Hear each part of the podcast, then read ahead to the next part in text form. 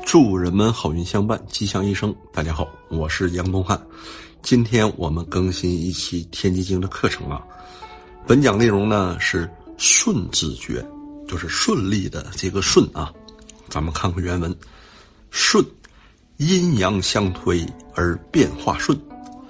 意曰：刚柔相磨而生变化，变化不逆，故曰顺也。夫人之欲生也性，尚不可逆时而为，而况经邦浊世之雄哉？那这一段呢，是解释阴符经。我们前篇啊，第一篇讲过的那个阴阳相推而变化顺，讲的呢就是顺。意曰刚柔相磨而生变化。这句话呢，出自于《系辞传》啊，它的首章就是这么说的：刚柔相磨，八卦相当，古之以雷霆润之以风雨，日月运行一寒一暑，乾道成男，坤道成女。还有次章所说的刚柔相推而生变化。它的意思呢是，刚与柔互相推动啊，而展现变化，就是阴和阳相推啊，就是推动一切事物的发展啊。因为易经的核心呢就是变化，变化才是这个世界上永远不变的真理啊。所以既叫变异，又叫不易。那么简易是什么呢？简易就是这个阴阳相推呀，不管这个世界怎么推怎么变，永远是大道至简，一阴一阳啊。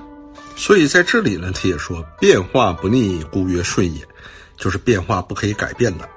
有智慧的人呢，大家都明白这个道理，知道事物是怎么变化的，未来是怎么变化的，看得懂阴阳之间这种推动所产生的新的变化，因为一定会发生改变的，没有什么会永远不变的。像生命啊，都会老去啊；像植物呢，也会凋零；像从这个少男少女啊，早晚有一天也会变成老夫老妻。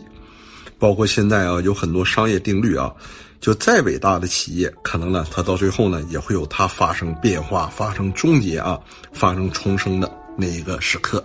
那这里这个顺呢，也是啊，顺着这种阴阳，哎相搏，顺着这种刚柔相磨、八卦相当，那么很多变化呢，就可以顺着这个规律啊，可以做到提前的一种预判呐。这里又说了，夫人之欲生至性。尚不可逆时为之，而况经邦左氏之雄哉呀？这是啥意思呢？这里呢，实际很简单啊。按古人呢，我们这个以前的传统文化呢，有这个四大方术啊。四大方术其中呢，还有一个就专门呢是讲生育的。我们大家也知道啊，一阴一阳啊，一雄和一雌结合呢，才可以诞生一个新的生命啊。如果是同性的阳阳和阴阴，这种诞生新生命的还是比较少的，起码呢，我们大部分哺乳动物都不具备这个功能。尤其现在我们看一些动物世界啊，或者人与自然呢，或者央视九套的这些记录节目啊，我们发现啊，很多动物和植物们仍然保持了这个习惯啊，他们在了这种春天啊。春夏之交的时候，哎，才会去考虑什么问题？才会去考虑在一起结合、在一起衍生下一代的问题。因为那个时候春暖花开、食物丰足嘛，方便他们哺育幼崽呀。那只是我们人类呢是比较复杂的。那么呢，还有这个智性啊，智性是什么呢？就是我们要培养教育下一代呀。那即使培养下一代呢，也是啊，该是什么年龄就做哪个年龄的这种教育。并且呢，需要营造良好环境，以身作则呀。自己的劣根性也得首先整理，不能违反天时，要顺时顺势。为啥呢？因为这个孩子，你想想，现在尤其我们中国这个填鸭式的教育，哎，该他玩耍的时候呢，你给他填，完等到他哎有一些想法啊，有一些激情，包括呢，有一些热血的时候啊，你还在不停的不停的给他加重，继续填。那么到最后填出来是不是可能是一个移动硬盘呢？据说德国教育孩子的时候呢，他在什么时间上什么样的课程，你都不可以给他多上了。你要多上，你就违背法律了。这就符合这里说的要顺时顺势啊。更何况那些安邦定国干大事业的人呢？他们更不可逆时而为啊，一定要顺天应人。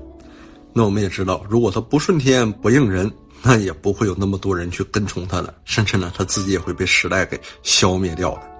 所以干大事呢，顺天应人呢是最重要的，绝对不能逆，逆了不但不能成功，甚至把自己都得搭进去了。咱们说修身齐家治国平天下，都不用说到治国平天下，就平常的这种修身养生，这都不可以逆时啊。我们大家知道，时日就是一切，逆时不可能成功，要顺时而动才会领跑在时代的前面。如果逆时的话，甚至连自己的身体都会变得很糟糕。我们大家也知道，我们另一部啊非常哎厉害的一部宝典，就是我们的《黄帝内经》啊。它这里呢。就教我们人们一年四季啊，每天十二时辰呢，如何养生。就好像我看，呃，我们每天晚上九点到十一点，这是亥时啊。在古时候呢，亥时就一定要睡觉了，因为亥时这个时候啊，正好呢，它属于一种少阴之气。像以前我们说皇帝要点卯，点卯的时候卯时他就起床了，卯时是五点到七点，那个时候呢，一个少阳之气他又来了。你像亥时入睡，亥时呢，它既代表人的肾，哎，膀胱三焦，还代表人的心包，还代表人的头。如果亥时他不入睡，长时间的这么熬下来，那这个人的脑部系统啊、心脏啊，还有他的肾脏、膀胱三焦啊，都不会得到很好的调理的。并且呢，寅与亥合，亥时入睡的时候呢，还有助于什么？寅木是木啊，啊，它是肝胆啊，还有助于我们养自己的肝胆。那像卯时起床，卯时呢，太阳哎，少阳之气也已经开始了，人这一天的精气神儿跟着这种少阳之气一样啊，开始逐渐的展开，一天呢都会有一个好的能量状态，甚至很多喜欢晨练的人，晨练的人他去运动，他去排汗，他这种运动和排汗呢，实际呢就是用自身的一种活动啊，来促进身体的一种代谢和排毒了。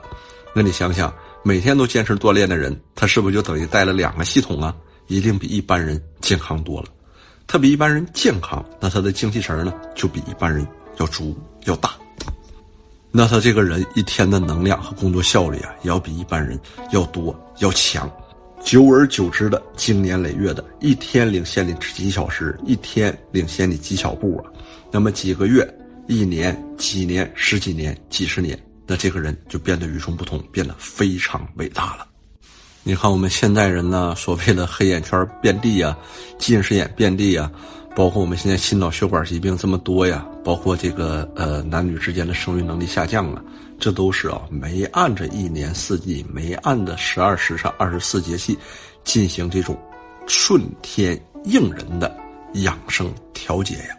我们这里结尾说这个左氏安邦啊，也是一样的。像我们大家知道，像韩信以前，他帮刘邦可以灭项羽。帮项羽可以灭刘邦，但是呢，等到刘邦把项羽灭了，天下大事平定了，那个时候他才想起来反戈一击。天下大事都已平定，动乱的时代已经过去了，所有的人都不想再接受战火的洗礼，他怎么可能成功呢？所以呢，他当时啊，被萧何和吕后啊，哎，用了一些手段给处理掉了。对韩信个人来讲，这是个悲剧；但是对于当时那个时代和那个时代的人们来讲，这不是一个很幸福的结局吗？还有我们大家知道哈，当时呢，我们这个北洋时期啊，那个著名的袁大总统袁世凯先生，实际呢，袁大总统也很厉害啊。我个人认为呢，他是集，哎，这种中国权谋文化的集大成者。因为啥呢？因为你看，他斗倒了慈禧太后啊。斗倒了溥仪啊，斗倒了孙中山呐，包括他手底下什么段祺瑞呀、冯国璋啊、黎元洪啊等等这些人呐，包括张作霖，哎，都被他扒拉来扒拉去。包括当时的蒙古独立呀，包括各个这个蒙古独立是他收复的啊，包括当时的这种外国势力啊，你看袁大总统都能游刃有余。结果呢，他做的最错误的一件事就是逆时而动，在那个皇帝和皇权都已经结束的时代。不管是主观也好，被人忽悠也罢，重新呢又搞那套东西，这就不是顺，这就是逆呀，不符合当时的时代，不符合当时的民心，没做到顺天应人，这也是他酿下这个悲剧的终极原因呢。